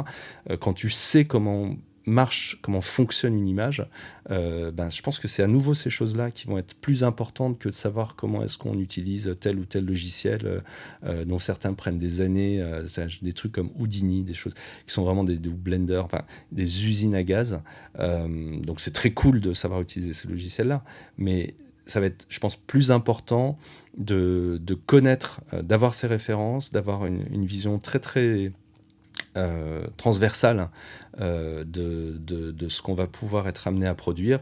Et euh, effectivement, un, prompt ou une, demande, euh, ça vaudra, de quelques secondes, ça vaudra l'équivalent de peut-être plusieurs semaines ou plusieurs mois de travail sur un, logiciel qu'on aura passé déjà des mois et des années à, apprendre à, apprivoiser. Donc il y, a toutes ces révolutions aussi en termes de travail qui sont, qui sont à venir, qui sont pas forcément, qui vont être des destructions d'emplois, oui, d'emplois anciens euh, qui existent toujours, mais qui vont être aussi la création de, nouveaux, de nouvelles compétences, de nouveaux domaines de création. Euh, et en fait, c'est comme si on élargissait, j'aime beaucoup cette métaphore, on l'a mise en, en, conclusion de, notre rapport d'activité qui est, disponible sur le site d'Elix. Euh, imagine un, un cercle qu'on dessine au sol, et en fait, ce cercle représente la somme de toutes nos connaissances. Donc en fait, nous, on se situe à l'intérieur de ce cercle. Mais à l'extérieur de ce cercle, il y a tout ce qu'on ne connaît pas. Et en fait, quand on élargit ce cercle, on élargit la somme de toutes nos connaissances, le paradoxe, c'est que le, fil qui entoure, tu vois, la circonférence, elle élargit aussi. C'est-à-dire que plus on connaît de choses, plus l'infini euh, s'agrandit, plus la frontière est grande. Et en fait, c'est ce qu'on est en train de faire. On est en train d'élargir la part de ce gigantesque gâteau de connaissances euh, où en fait finalement c'est pas que le gâteau on doit se le partager et que du coup on est plus nombreux à se partager le même gâteau, c'est que le gâteau est en train de devenir un, truc infini, un, truc très très grand. Donc évidemment qu'on se partage ce, gâteau, mais surtout on le crée, ce gâteau, on, l'élargit et, il, s'auto-génère. Et donc comment est-ce qu'on repense une économie, comment est-ce qu'on repense une redistribution dans le cadre non pas d'une non pas d'une de, quelque chose de limité, euh, mais quelque chose qui est exponentiel. Dans un monde où les ressources, elles, sont limitées. Donc comment est-ce qu'on bascule euh, nos contraintes de sobriété matérielle vers un monde d'abondance absolue, immatérielle? Avec évidemment l'interaction entre les deux, c'est-à-dire que, que, la sobriété matérielle euh, soit la condition première de cette abondance immatérielle quand je dis ça, en fait, il y a plein de fils à tirer hein, sur le côté énergétique, sur, euh, sur ce dont chacun a besoin, sur, le, nombre de tonnes de carbone que chaque personne doit émettre, qui est quand même 2 tonnes, c'est rien. C'est rien. C'est-à-dire que déjà en tant que Français, tu commences l'année, même si tu es clochard dans la rue, tu as déjà tes 2 tonnes, donc on est déjà à, côté de la plaque. Euh, donc comment est-ce qu'on on, utilise cette opportunité pour redesigner le système et faire en sorte que, effectivement, en émettant 2 tonnes d'ici 2030, on soit en mesure de continuer à générer, de créer de la valeur, de la partager, euh, d'échanger, d'augmenter de, notre, connaissance globale, euh, et non pas de la diviser, comme le gâteau, mais de la démultiplier. Parce que la connaissance, elle se divise pas, elle multiplie. Si je t'apprends un truc que tu sais pas, ben en fait, toi et moi, on le saura derrière. C'est pas comme le, biscuit, si je le coupe en deux, tu as la moitié, j'ai la moitié. Ben non, la connaissance, elle est entière et tous les deux, on va l'avoir et elle va être exponentielle, etc. Et c'est vraiment euh, euh, cet objectif, cet idéal euh, qui doit nourrir notre, notre avance vers des objectifs durables et encore plus, puisque après cette notion de durabilité, je prononce le mot, qui est hyper important, de régénération c'est-à-dire d'être en mesure de régénérer nos écosystèmes en sachant que on continue euh, en tant qu'humanité à, progresser dans cette abondance qui est celle de qui est celle de l'immatériel, qui est celle de l'imaginaire, de quelque chose dont on est capable encore une fois depuis la nuit des temps et, et qu'on met au point techniquement avec ces technologies émergentes. Il y a tellement de sujets sur lesquels je pourrais rebondir, c'est de la grande folie en fait. Euh, tout, tout tous, ces sujets des, des, natifs de l'IA, des natifs de l'IA, euh, pour franciser l'expression, euh, c'est vrai que ça va, être de la ça va être de la folie pour, euh, au niveau du téléphone arabe d'ailleurs, pour, pour comprendre ce qui est vrai, ce qui vient de nos racines. on parlait du patrimoine tout à l'heure, et ce qui a été généré ensuite par l'IA, à partir de l'IA. Il va falloir vraiment éduquer les gens pour pouvoir différencier tout ça. On parlait de la biodiversité tout à l'heure, elle va avoir un impact considérable en termes d'éducation. Pour euh, rester près de ses racines, il faut que les gens aient conscience de, la biodiversité, de, ce qui est l'essence même de, ce qu'on est maintenant. Euh... Puis ils en ont besoin pour survivre en fait, puisque c'est tout bête, hein, mais les pollinisateurs, etc., s'il y en a plus, ça va être vraiment compliqué. Enfin, on peut envoyer des drones pour planter des graines, mais euh, les abeilles, c'est bien. Quoi. Ouais, ouais, on est d'accord. Et euh, comme euh, le, temps file, j'en profite euh, pour enchaîner sur le sujet. On continue Accès Tech. évidemment, on a parlé de, réalité virtuelle, on a parlé de réalité augmentée. On, a pu mettre en réalité augmentée le personnage d'Elix tout à l'heure, c'était cool. nous, c'est vrai qu'on travaille beaucoup sur ça en ce moment. toi, est-ce que tu as pu voir justement, avec tes différentes collaborations, des manières d'utiliser la VR et, et l'AR, donc réalité virtuelle et réalité augmentée, réalité mixte, pour euh, gagner en productivité, aider, euh, aider les différentes entreprises à, se développer, un bien-être aussi au travail peut-être, les éduquer aussi, parce que c'est mhm. vrai que ça peut éduquer. Est-ce que toi, tu as pu checker un peu des, des, outils? Alors, nous, on les utilise euh, au quotidien, ces outils-là. Elix, celui que, qu'on a en, AR là, que vous allez partager probablement, euh, je l'ai dessiné en réalité virtuelle et moi j'utilise ces outils depuis, euh, vraiment à chaque fois qu'ils sont là, je, les pratique.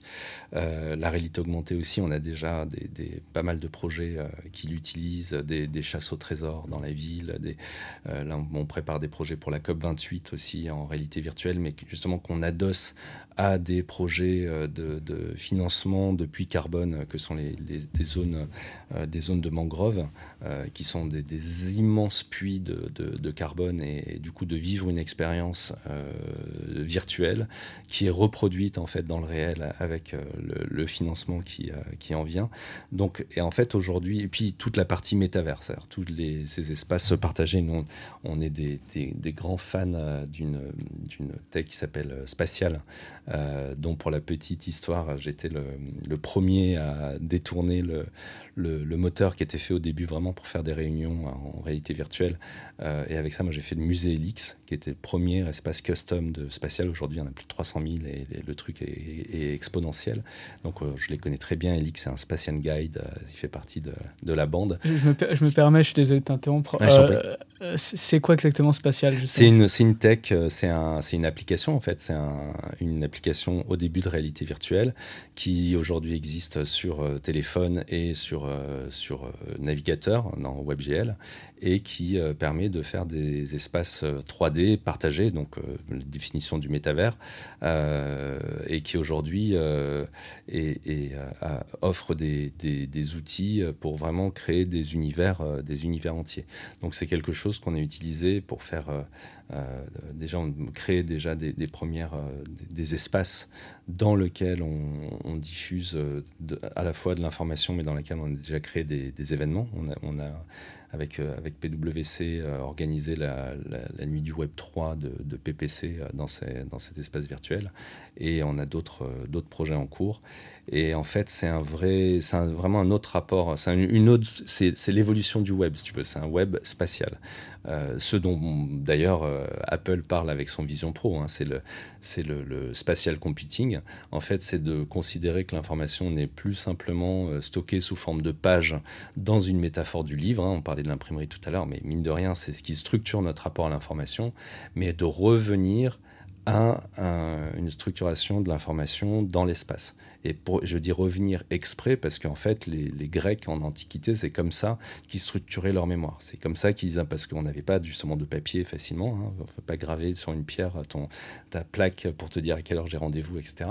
Mais la manière de, de se souvenir de ça, c'est de s'imaginer dans sa tête un, un espace dans lequel il y a des pièces, dans lequel on range certaines informations. Et en fait, ça marche très très fort parce que quand tu es dans un espace virtuel et que tu as sous les yeux euh, l'expression spatiale des métaphores, euh, bah, tu vas avec ton avatar vers l'information euh, qui t'intéresse ou dont tu as besoin à un moment donné. Ce qui me fait dire que l'avatar est peut-être pour le 21e siècle ce que la voiture a été pour le 20e. Euh, c'est-à-dire une façon de déplacer son corps d'information vers d'autres informations. La bagnole, quand, euh, enfin moi j'ai même pas le permis parce que justement j'étais déjà euh, au, moment de le passer, je me disais non mais n'importe quoi, ça va disparaître ce truc dans deux ans. Bon finalement j'étais trop trop optimiste et je me disais non mais la voiture autonome ça arrive et tout. en fait non pas il faut, les choses sont lentes ou alors je suis trop pressé. Euh, mais c'est ça en fait, c'est se dire il y a certains endroits où on va en fait d'un endroit à un autre pour transporter son corps euh, qui euh, traite de l'information dans un lieu de, dans ton lieu de résidence hein, où tu euh, où tu régénères ton corps d'information vers tes lieux de, de, travail où tu vas reprendre de l'information. Mais au final de prendre l'avion avec un laptop pour faire une réunion en visio et arriver à l'autre bout pour voir les mêmes informations numériques il y a un, truc qui est qui encore une fois je reviens à la question du design qui est pas très optimum. Alors, alors que si tu as un espace qui est partagé, dans lequel tu as ton corps, ton cœur, corps C-O-R-E, c'est vraiment ton cœur euh, d'informations et de, données euh, non seulement euh, existantes, mais aussi qui, se, travaillent, parce qu'il y a de l'intelligence collective, etc. Et que cet espace n'est pas forcément en permanence utilisé physiquement, bah, en fait, on peut designer de nouvelles méthodologies dans, le, dans les rapports au travail. On peut réduire, mais drastiquement, les transports. Euh, puis je vais revenir là-dessus parce que finalement, ce qui nous a appris ça euh, de manière systémique, c'est le Covid. Le Covid, ça a été euh, un accélérateur immense des, technologies émergentes parce qu'on les, a, on les a prises au sérieux simplement parce qu'on n'avait pas le choix. Euh, que d'un coup on était obligé de rester chez soi et, la seule façon de pouvoir continuer à travailler, à être connecté, on regarde autour de soi, on dit ah oui il y a ce truc le digital dont on parle depuis 20 ans où je prends ma bagnole avec mon laptop euh, dans mon coffre pour euh, l'ouvrir dans mon bureau. En fait finalement si j'ouvre le laptop directement chez moi, c'est marrant, je fais exactement la même chose et ça marche très très bien. Donc explosion du télétravail, mais aussi du coup le changement du lieu de travail parce qu'on se rend compte c'est pas juste devenir un endroit pour ouvrir ton laptop, c'est de rencontrer les gens et donc d'avoir de l'intelligence collective. Donc re question de design, de comment est-ce qu'on réagence le lieu de travail, etc. Et ce que nous a appris le Covid, le deuxième enseignement, c'est que merci le numérique, effectivement, on est arrivé à une certaine maturité. D'ailleurs, c'est pas un hasard si c'est après le Covid qu'on a l'explosion des questions métavers, crypto, euh, intelligence artificielle. C'était déjà en cours. Hein. Moi, ça fait, des, dizaines d'années qu'on parle de ces sujets-là. Et là, d'un coup, on arrive à, maturité. C'est les, les, Covid natives. Euh, mais aussi, c'est la première fois depuis la fin de la Seconde Guerre mondiale qu'on réduit nos émissions de gaz à effet de serre euh, globales sur la planète de l'ordre de 7%. Et 7%, c'est ce qu'on devrait faire tous les ans jusqu'à 2030 si on voulait rester dans le cadre de l'accord de Paris.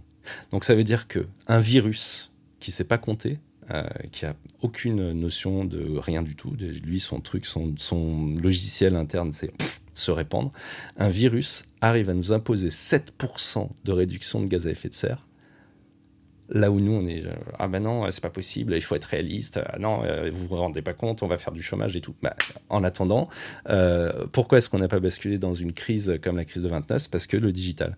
Parce que, alors là, je parle des gens qui bossent, mais ceux qui bossent pas et qui ont passé euh, deux mois à se gaver de Netflix et à se et, à se dire, enfin, à faire des apéros Zoom, etc.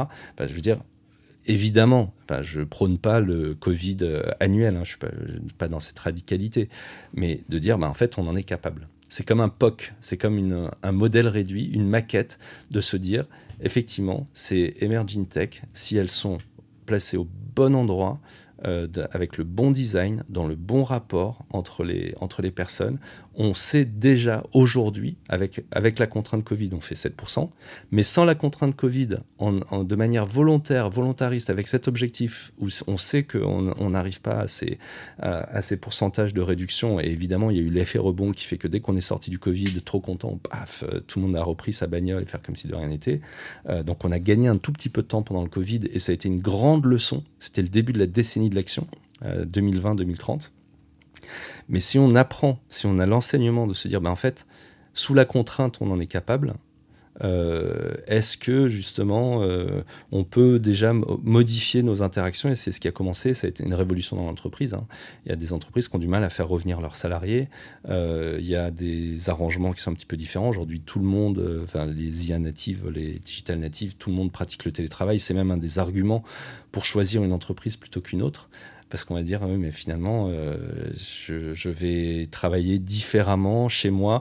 Donc, si les gens commencent à plus travailler chez eux, ils vont, ils vont aussi avoir des contraintes d'espace qui font que peut-être c'est des nouveaux types de lieux de travail, tout ce qui est euh, euh, ces, bâtiments où les gens peuvent venir travailler une heure, une journée, etc. Donc, ça, ça rebat complètement les cartes. Et ça, c'est du design, hein, c'est vraiment du. Bon, après, il y a des, vraiment des abus hein, sur ce, genre d'endroit, mais notamment au niveau des prix, au niveau de l'autonomie des, gens, euh, mais de, bien, de bien, euh, de penser en tout cas qu'on peut produire de la valeur, de la richesse autrement, la partager euh, et aspirer à non pas, non pas une notion de croissance, mais une, notion de prospérité euh, de, qui, qui, serait basée sur ces, sur ces MTech. Alors j'ai dévié un petit peu de ta, de ta question, mais en fait quand je dis ça, ça intègre la réalité virtuelle, ça intègre la, réalité augmentée. Moi je crois, je crois beaucoup à la réalité euh, virtuelle. Je, pense que c'est vraiment un outil professionnel. Je ne sais pas si c'est souhaitable que ça devienne du grand public, parce que ça, ça veut dire la multiplication des terminaux et, et une certaine euh, isolation, mais je ne sais pas, on verra ce qui va se passer, mais je, je crois que ça sera plus un, un, outil très, euh, très pro pour l'instant, ou, ou, de, de, spectacles, c'est-à-dire les, magnifiques productions d'émissives, les, les euh, Notre-Dame, etc., où on va dans un lieu, mais où là, on a vraiment d'avoir besoin d'avoir un support et, vraiment d'encadrer le format, comme euh, tout à l'heure je parlais des panoramas, qu'on ait des, vrais, des vrais lieux d'expérience virtuelle, euh, ou bien ça peut intéresser par exemple des groupes hôteliers. Moi, je, je, je, crois beaucoup à cette idée que quand on rentre dans un hôtel, on rentre dans une expérience, et peut-être que cette expérience peut être accompagnée d'une expérience digitale et de se dire que pendant un week-end, je me fais un trip italien sans, euh, sans euh, ou, japonais plutôt, parce que l'italien, on peut y aller en, train, japonais, c'est plus compliqué, euh, sans forcément avoir, prendre l'avion. après, on, pourra le prendre une fois ou deux, mais il y, y, a plein de, de, de créations de services il y a plein de nouveaux services, de nouvelles boîtes, de, nouveaux, de nouvelles possibilités de création de valeur qui peuvent naître en fait de, de la réflexion euh, des nouveaux usages avec ces technologies sans que forcément chacun ait le sien chez soi. Enfin, ça, c'est des modèles qui sont quand même un petit peu anciens euh, et qu'on peut baser notre économie non pas sur le fait de vendre des terminaux pour que chacun ait le sien parce qu'on va se faire des marges et tout, mais plutôt sur du service, de dire bah non, le terminal, peut-être qu'on va le partager et que j'en ai pas besoin toute la journée, mais euh, qu'il y en a un dans mon immeuble ou dans un endroit, etc., ou quelques-uns qui font que il y a une, un autre métier qui va être le maintien, euh, la maintenance de ce, de ce matériel-là, euh, de, de, de, réfléchir à leur mise à jour, etc. Et, et qu'en revanche, ça offre des, des, des, services et des expériences qui, euh, qui soient des vrais, des vrais leviers de création économique, euh, de création euh, aussi de, de, valeur, hein, de valeur ajoutée, d'apprentissage, de, de, tout ce que, de, tout ce que ça peut apporter. La réalité augmentée, c'est encore autre chose parce que ça, pour le coup, c'est quelque chose qui peut vraiment passer à l'échelle d'abord avec les téléphones, parce qu'on peut déjà le faire avec les téléphones, que les, tout ce qui va être optique, des lunettes, etc. Je, je pense que c'est quelque chose qui a, qui peut avoir vocation à rentrer dans le grand public à un moment ou un autre, plus que, plus que la réalité virtuelle. et, les débuts d'Apple dans le domaine, de par le, niveau de prix, nous donnent déjà l'indication du fait que c'est pas du tout du grand public pour l'instant. 3000 dollars 3000 dollars. Alors, c'est relatif, hein, parce que 3000 dollars, 3000 dollars, c'est beaucoup d'argent, mais si on regarde l'ensemble des possibilités et si c'est vraiment le spatial computer dont, euh, dont il parle, finalement, c'est assez raisonnable. Hein. C'est-à-dire qu'un euh, gros ordinateur pro, euh, ça, vaut, ça vaut plus que ça. donc, donc c'est pour ça que c'est un outil professionnel. Ils, mettent ce nom pro. C'est-à-dire c'est des boîtes, c'est des boîtes qui vont acheter ça. C'est pas un individuel qui veut se faire plaisir. Et la boîte, elle va l'acheter non pas pour en faire déjà quelque chose, sauf les, les professionnels du sujet, mais déjà pour évaluer quelles vont pouvoir être ces propositions de services dans un monde où on aura dématérialisé un certain nombre de choses euh, qui peuvent aller de l'expérience euh, voyage à, toute une série de services qui vont produire de la valeur. Et qui dit production de valeur dit aussi euh, fiscalité, dit aussi de faire tourner la machine, l'éducation, etc., etc. Donc, donc on est dans cette, on est dans cet avant qui se réfléchit euh, qui implique des compétences, qui implique euh, que l'école soit, euh, soit au rendez-vous, que le, les, les, écoles soient au rendez-vous aux, différents, aux différents degrés, et qu'on ait les bonnes métaphores dans la tête pour savoir comment est-ce qu'on vit dans un monde où une partie de ce qu'on qu'on voit aujourd'hui est dématérialisée. Un monde sans écran, un monde sans plein de choses, mais qui reste accessible d'une autre manière.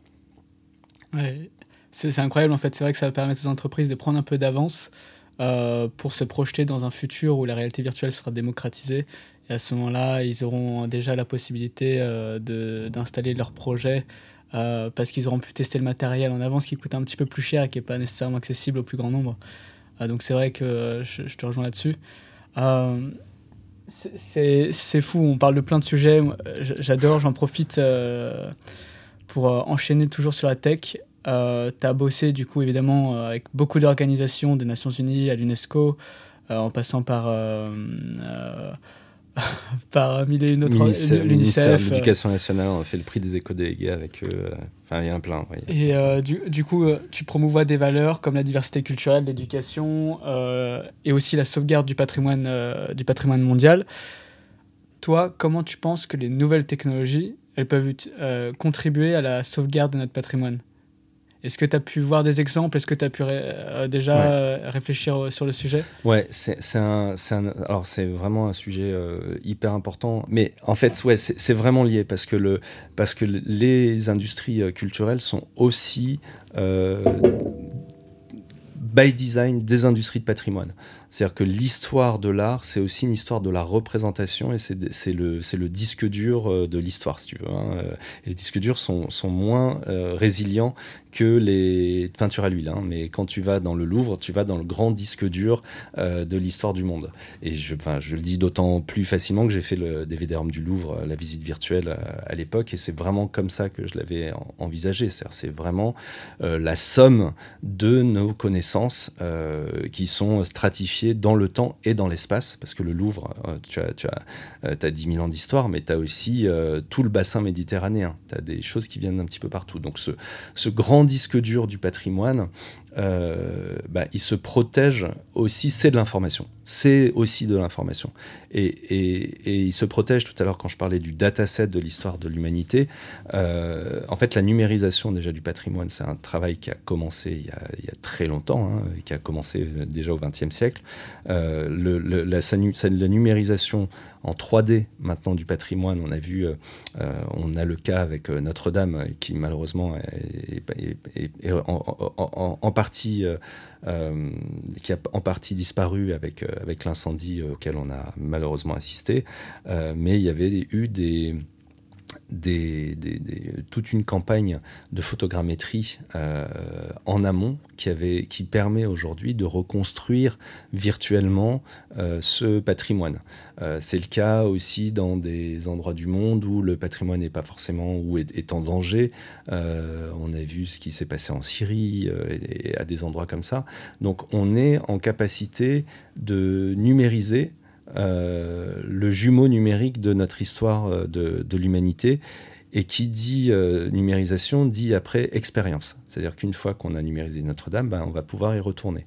Euh, y retourner, alors pour les gens qui ont fait l'expérience euh, éternelle Notre-Dame, et encore une fois, l'excellent travail des missives et des, équipes, alors c'est des, amis hein, que je connais depuis très longtemps, c'est des, vieux de la vieille du, sujet, mais aussi tout le travail qui avait été mené par les équipes de, de Mehdi Tayoubi avec, avec Dassault Systèmes sur les pyramides, etc. Euh, c'est quelque chose de très important. Ça, a à voir avec, euh, avec notre patrimoine collectif, avec vraiment euh, l'endroit d'où on vient. Et en même temps, la, la, partie aussi qui m'intéresse là-dedans, c'est l'expérience qu'on va pouvoir faire vivre à des nouveaux publics et dans des nouveaux lieux, peut-être des nouveaux types d'expériences. Donc évidemment, on pense à, au Grand Palais éphémère, ce genre de choses, mais de se dire que peut-être il y a des formes de, musées, il y a des formes d'espaces culturels euh, qui vont permettre de, plonger, de s'immerger dans, euh, à la fois ce patrimoine et de nouveaux types de, de création et de création de liens entre les, des objets qui existent. Par exemple, si je prends Vermeer, euh, il y a des œuvres qui sont dans sa ville natale, il y a des œuvres qui sont au Louvre, il y a des œuvres qui sont à Washington, etc. À un moment donné, de pouvoir tout réunir dans le monde réel, ça implique une, logistique des coûts de transport, des coûts euh, d'assurance euh, et des, des, coûts ensuite de monstration, parce que c'est des expos euh, où on a des fils de plusieurs kilomètres, etc. C'est très très compliqué. c'est faisable, mais c'est compliqué. Et ça a un coût énergétique et carbone qui est, qui est conséquent. Euh, donc de se dire que cette exposition virtuelle de toutes les œuvres de Vermeer, lui, ça va, il n'en a pas fait que ça, mais euh, Picasso par exemple, de se dire je vais dans l'exposition de toute l'œuvre de Picasso, euh, bah, en fait c'est un truc qui a vraiment vocation à pouvoir exister sous des formes. Alors en plus maintenant avec les moteurs type Unreal, etc., on arrive à des niveaux de, de réalisme, à des niveaux de euh, et, même les, nouveaux casques de réalité virtuelle.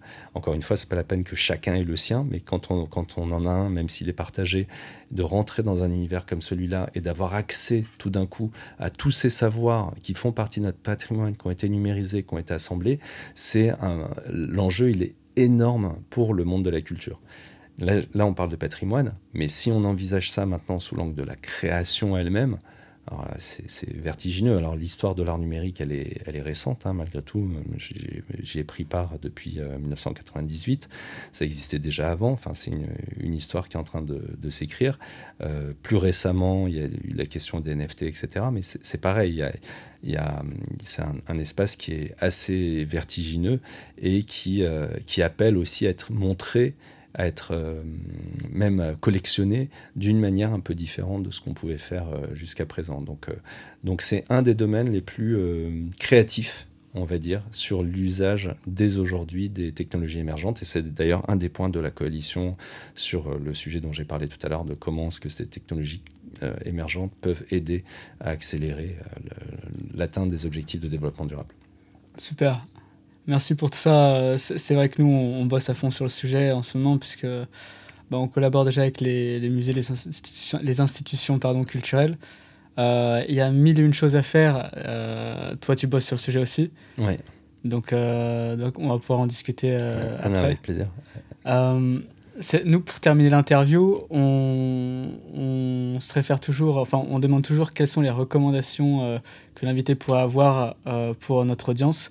Alors d'abord, comme tu es un artiste, tu as bossé avec beaucoup d'organisations, euh, d'institutions euh, à grande échelle, euh, est-ce que déjà tu as un message que tu aimerais faire passer aux nouvelles générations engagées ou non? Alors, j'ai pas préparé, hein, parce que j'ai pas reçu les questions, donc c'est de l'impro. Tout est de l'impro depuis tout à l'heure. C'est ça qu'on aime. Hein. voilà, c'est ça exactement. Donc, euh, bah non, non, bah, le, le, le, le, message que j'ai envie de faire passer, c'est oui, il y a, a aujourd'hui une, une, injonction euh, à, au pessimisme, euh, de ce, et alors particulièrement en France, hein, on a l'impression que vraiment c'est si, on est un petit peu optimiste, on est, fou. Euh, mais c'est dans ces moments-là qu'il faut être optimiste, justement, parce que sinon, il n'y a pas d'intérêt. Donc, c'est malgré ces injonctions au pessimisme, euh, d'essayer de, faire la mise au point sur l'horizon pour euh, traverser ces, difficultés qui sont vraiment devant nous et, essayer de, d'envisager le, temps long. Et surtout, il n'y a pas d'autre il y a une expression en anglais que nous on, utilise beaucoup qui est walk the talk. C'est euh, bien d'avoir cette vision, mais fais les choses. Il faut y aller. Il faut dès, maintenant euh, commencer à faire des choses, essayer de, de, trouver un, bout de truc. Il ne faut pas rester dans, dans l'espèce d'apathie de, se dire ah, c'est trop tard, c'est horrible, ils vont, on peut rien faire, etc. c'est le, le, réalisme de l'action. Ouais, c'est vraiment de, se mettre, de se mettre en action. Top. Euh, c'est vrai que c'est ce dont on parlait au tout début. Euh, et pour terminer, euh, évidemment, artistiquement, on a parlé de, de, plein d'artistes, de plein d'œuvres.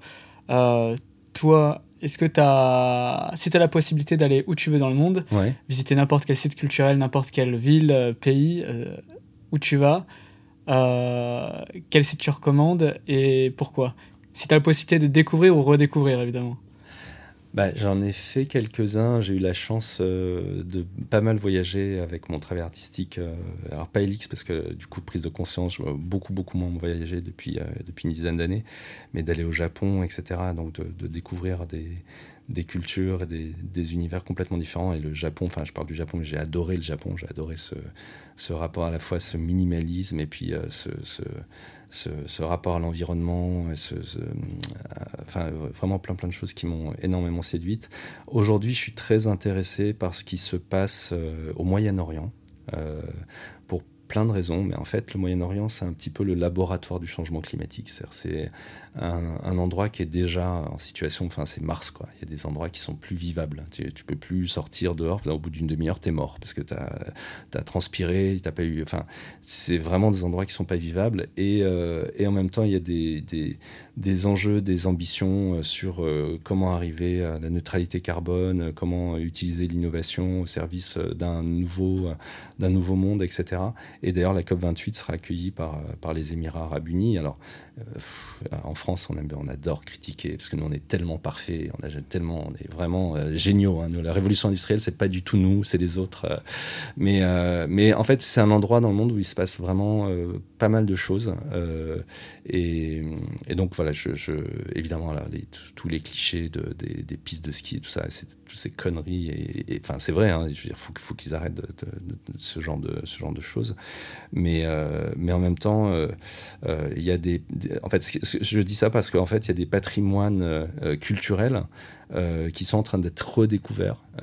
et d'ailleurs, où la France a énormément, est, vraiment sur le sujet, notamment en Arabie Saoudite, et je pense à Lula, et tout toute cette zone archéologique qui est en train d'être mise, vraiment en train d'être mise en avant avec, euh, avec l'aide de, de l'univers culturel français. Euh, c'était déjà le cas, euh, je, parlais des Émirats, Abu Dhabi, le Louvre qui a été fait là-bas et qui est vraiment un, truc extraordinaire que j'ai jamais vu, que j'aimerais bien voir le travail de, Jean Nouvel comme ça à flanc, de, à flanc de la mer et vraiment dans ce rapport aux civilisations. moi, c'est comme ça que j'avais conçu le, le DVD du Louvre en 99. J'ai vraiment envie de, voir cette architecture-là. à côté de ça aussi, ben, le, le, Mexique, oui, il se passe des choses euh, euh, extrêmement intéressantes. Le Brésil, je, suis un amoureux du Brésil et, je pense que l'alternance politique fait que peut-être il y a des, choses euh, à, nouveau intéressantes qui peuvent se passer. Bon, j'en ai déjà cité trop, mais je pense que vraiment on doit être vigilant en, France, la France contemporaine, vraiment de ne pas oublier d'où on vient, de ne pas oublier quelles sont nos valeurs fondamentales, qu'est-ce qui fait que les gens admirent la France et, faire attention à, ce repli euh, qu'on ressent, euh, qu'on ressent beaucoup. Alors moi, avec le nom que je porte, je le ressens euh, encore plus. mais vraiment de, défendre cette, à la fois cet idéal républicain, mais l'idéal des Lumières, l'idéal de, de, soif de connaissance, de création. De... C'est pour ces choses-là qu'on connaît la France. C'est pas pour, c'est pour ces choses-là qu'on aime, que les gens aiment la France à travers le monde. C'est pour, pour son son, partage de, la nuance, de la civilisation, de la culture, même du luxe. Enfin, c'est la, première industrie en France qu'on sait manier le beau, les concepts. Euh, euh, et, du coup, je pense qu'on a un, rôle important à jouer euh, dans cet univers qui va extrêmement vite, où les enjeux euh, ne sont pas forcément euh, les plus visibles. On parlait de l'IA tout à l'heure, de la question de l'éthique, la question. je pense que c'est vraiment des endroits où, on a toute notre place et, avant d'aller voir ailleurs, vraiment de, prendre soin de notre, de notre dataset français pour faire en sorte euh, que, qu'il soit vu comme une force et non pas comme euh, quelque chose de déclinant, comme, vraiment on a ce sentiment très pénible, je pense du coup pour les, pour les jeunes aussi, de, repartir sur quelque chose de, positif par rapport à ce qu'on partage ici on s'en rend compte actuellement, à vrai dire. Ouais, ouais c'est pas facile. Enfin c'est pas facile. Il y a un gros décalage, il y a un gros décalage euh, entre quand tu viens dans des endroits ici et des, des gens qui sont vraiment dans l'innovation, dans l'inclusion, enfin et qui n'ont pas de dans tout ce qui est euh, ESS, etc. Il y a une grande grande vitalité et quand tu allumes euh, les chaînes de télé où tu as une espèce de, de, décalage de trucs qui est assez triste parce que finalement l'image qu'on donne et l'image qu'on envoie aussi à l'international, c'est en ce moment, c'est pas, c'est pas, c'est pas ouf. Alors que franchement, il y, a vraiment de quoi faire, quoi. Ouais, évidemment. Et il nous reste malheureusement, il me semble, 2-3 minutes. Pour terminer, est-ce que toi, tu as, une œuvre, qu'elle soit littéraire, euh, visuelle, euh, une œuvre artistique, que tu recommanderais, qui t'a marqué, qui t'a impacté, euh, que tu pourrais recommander à l'audience? Euh, il y a un, livre qui, m'a, qui était mon livre de chevet quand j'étais euh, aux Arts Déco de, Paris, euh, qui a été écrite par un, architecte israélien qui s'appelle Yona Friedman et qui s'appelle Utopie réalisable. Et en fait, c'est vraiment une vision très systémique du monde, mais à l'échelle de la planète, des, systèmes de fonctionnement, etc. Et c'est illustré de manière très minimaliste. Donc moi, ça me parle avec Elix, etc. Et, euh, et c'est vraiment sur cette notion d'utopie, c'est-à-dire comment est-ce qu'une idée devient une réalité? Quel est le temps entre le, une idée, entre le, moment où une idée n'est qu'une idée, au moment où ça devient un texte, au moment où ça devient une référence pour tout le monde? Et ça, c'est un truc moi qui m'a beaucoup marqué et, et, et qui m'a toujours accompagné, parce que je pense que ce temps entre l'utopie et la réalité, son histoire, c'est l'histoire d'un rétrécissement. C'est-à-dire c'est de plus en plus court entre le moment où on a une vision et le moment où elle peut s'accomplir. On a déjà vu dans l'histoire récente, euh, ben, on parlait de ChatGPT tout, euh, tout à l'heure, entre le moment où il est sorti et le moment où on a eu 5 millions d'utilisateurs, c'était quasiment instantané alors qu'il a fallu 70 euh, ans pour la même chose sur, sur l'aviation par exemple. Et, et, ce truc de, de, cette, de cette puissance de l'utopie, cette puissance d'un récit qui peut innerver et devenir une réalité, c'est aussi ce qui me donne de l'espoir. C'est-à-dire que je sais que contrairement à Jules Verne, quand il a écrit euh, Le voyage dans la Lune, ça ne mettra pas un siècle pour, pour que ça devienne réalité. Et que les histoires que j'ai racontées tout à l'heure, moi j'ai vraiment envie de les voir de mon vivre. Super, on est deux.